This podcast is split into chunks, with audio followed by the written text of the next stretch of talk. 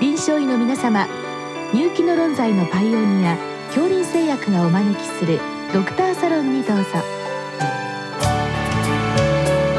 今日はお客様に埼玉医科大学総合医療センターメンタルクリニック教授吉松春夫さんをお招きしております。サロンドクターは防衛医科大学校教授池脇勝則さんです。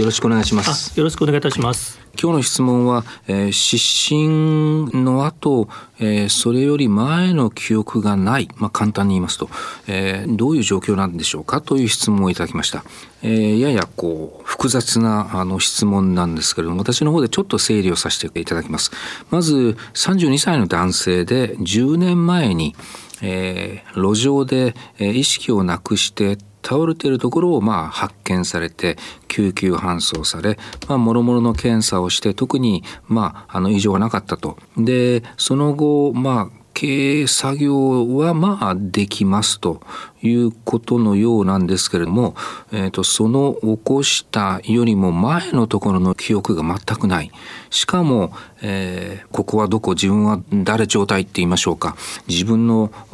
出生名前生年月日あとご両親のこと何に関しても、まあ、全く、えー、記憶がないということです、えー、私から見てまず思ったのはこれはその10年前の意識消失をききっかけにそれよりも、えーと、過去の記憶がないということでこれ逆行性健忘と、え、いうのかなというぐらいの印象なんですけれども先生これをどういうふうに解釈されますか？はいえー、ある時点に発症して、えー、遡ってこの方の場合は出生までの記憶を失っているということですので、えー、逆行性健忘というそういう症状でよろしいかと思います。これは先生逆行性憲法というのは診断名じゃなくて症状なわけですね。おっしゃる通りです。そうするとその症状を呈している病気は何か診断というところになりますがこのあたり先生どうなんでしょうか？はい。これだけの健忘があって、まあ、しかも検査結果が出ないしかも10年続いている、などということを考えると、えー、精神疾患の可能性が高いというふうに考えられるかと思います。まあ、ただ身体疾患の除外は必要ですので特に脳腫瘍脳血管障害転換一過性全健忘などとの鑑別は必要になろうかと思います。そうですねまあ一応先生その失神を起こした時にまあおそらく頭部だと思いますけれども CTMRI あとはま神経学的なことで特にまあ異常がないとなると今先生がおっしゃったような中の何でしょう脳腫瘍とかまあ、転換も多分どっかなんかあれば引っかかると思うんですけれどもそ、ね,、の可能性はちょっと低そうですね。おっしゃる通りかと思います。そうすると先生何がきっかけでこういう状況になったというふうに考えるんでしょうか？はい、えーまあ、このようにこう10年しかも症状が続いているということを考えますと一過性の病気は否定的ですし、うん、また発作性の転換みたいな病気も否定的ですし、また悪性腫瘍のような進行性の病気も否定的だなというふうに考えます。うん、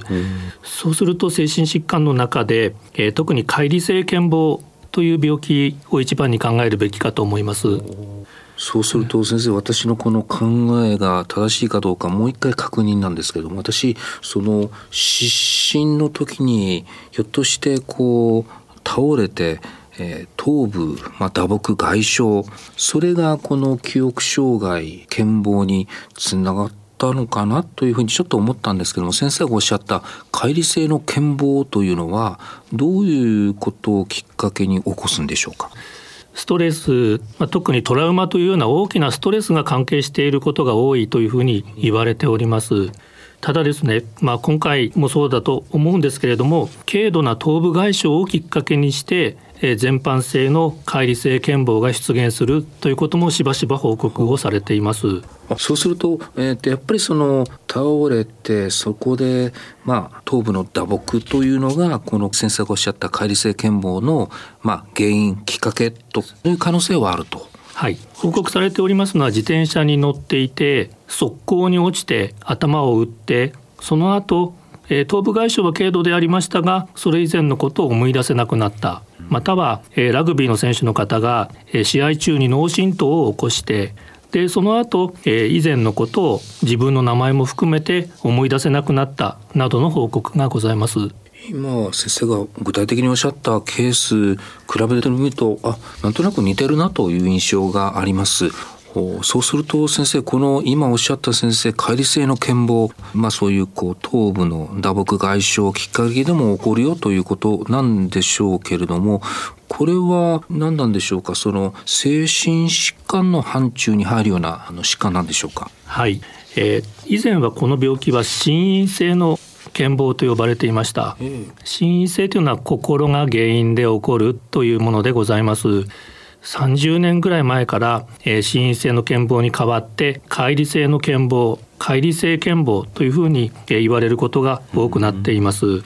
まあ、全てが心因性だと特定しすぎない方がいいだろうというそういう配慮でございます。これちなみに先生乖離性とこの乖離っていうのはどういうふうな意味を持ってるんでしょうか？はい。乖離っていうのは少し分かりにくい用語なんですが、えー、意識や記憶の連続性が失われるという精神の状態のことを乖離というふうに呼んでおります。そうなると、まあ、それこそ自分私は誰みたいな状態になりうるということなんですね。そうです。えー、乖離性の健忘には2種類ございまして、えー、全般性の乖離性健忘と極在性の、えー、乖離性健忘の2種類がございます。最初に申し上げた全般性の乖離性健忘というのは、えー、自分の過去のことの全ての記憶を失いますので、えー、その結果自分の名前がわからない生年月日もわからないまた家族の名前もまた顔もわからないそして住所もまたは職歴や学歴も全てわからないという、えー、今回質問をいただいたような、えー、形に、えー、なります。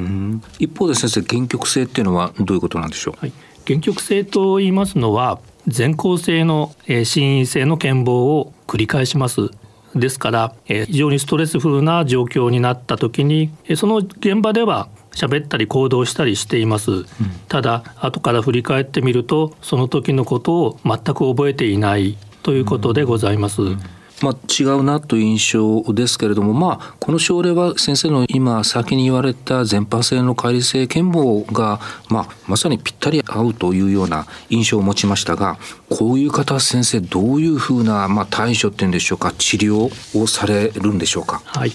えー、残念ながら、えー、乖離性の健忘に適用のある薬物は今ございません。ですから薬を飲めば治るそれだけで治るというものではありません、うん、えー、一番大事なのは安心できる安全な環境に身を置くということになります。そして、えー、少し時間はかかりますが自然の回復を待つみたいなことが今通常行われている治療になります、うん、なんとなく今の先生安全なところに身を置くというのはなんかその患者さんは根底に何かストレスを抱えていてあるいは不安でしょうか。そういったものを取ってあげることによって記憶がまた戻ってくる可能性がある。というふうに今えー、お聞きしたんですけども、はい、そういう理解は正しいんでしょうか？よろしいかと思います。まあ、記憶を失ったこと自体がストレスから逃れるための生体防御反応という考え方もできると思います。そうするとなかなかこうまあもちろん薬はもちろんこれといった決め手になるような、えー、対処治療がないとなると本当にあのまあそれで時期にこう記憶が回復してくればいいと思うんですけれどもこの方の場合は先生10年前に、まあ、えそれより前のあるいはもう全ての記憶を失われてどうも10年、えー、状況は変わらないようなんですけれどもこういう方はあまり予後というか記憶に関しては予後悪そうですが様々なんでしょうか？はいその通りでございます、えー、通常はですね、えー、数日から数週間で、えー、失った記憶をまた早期できるようになる。思い出せることができるようになるというのが通常の回復の流れです。ただ一部の方は長く解離性の健忘が続くことがありまして、まあ、この方10年間続いていますので、ね。えー、確かに今後の回復の可能性は、えー、高くはないという時期に達しているかと思います。うんうん、こういう方は、まあ、過去の記憶あるいは自分の名前等々は、えー、まあ思い出せないけれども、えー、今日何食べたとかそういう記憶は大丈夫なんですか？その通りです。新しいことを覚える部分は保たれていますので、うん、えー、新しい記憶は徐々に蓄積をされています、うん、ですからおそらく新しい名前をもらってでその新しい名前で新しい生活を始めてそしてその新しい名前での体験が徐々に積み重ねられているっていうそういう状況で10年間来られてるのかと思います。まあ、確かにあの自分の名前や両親の名前等々、えー、思い出せないのはショックかもしれないけれども、まあ、そういう病気だということを理解していただいて、まあ、新しい自分をこれから一緒にということで、まあ、なんとか生活日常生活、えー、暮らしていける可能性もあるような気がしますがどうでしょう？あはいその通りです。まあ、生活をこう後ろから支えてあげるような考え方。まあ、ただ不眠症とかそういう問題を新たに生じることもございますのでそういう時にはそういう医学的なサポート。そして、えー、乖離性の健忘になった方は一生の間に、えー、うつ病になる可能性が高いというふうに言われております。まあ、万が一そういう時には、えー、濃厚な治療が必要になる時期も出てくるかなと思っております。ありがとうございました。ありがとうございました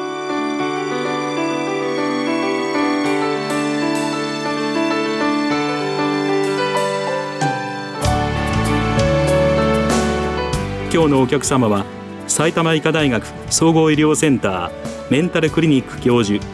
吉松春夫さん。サロンドクターは防衛医科大学校教授池脇勝則さんでした。それではこれで恐林製薬がお招きしましたドクターサロンを終わります。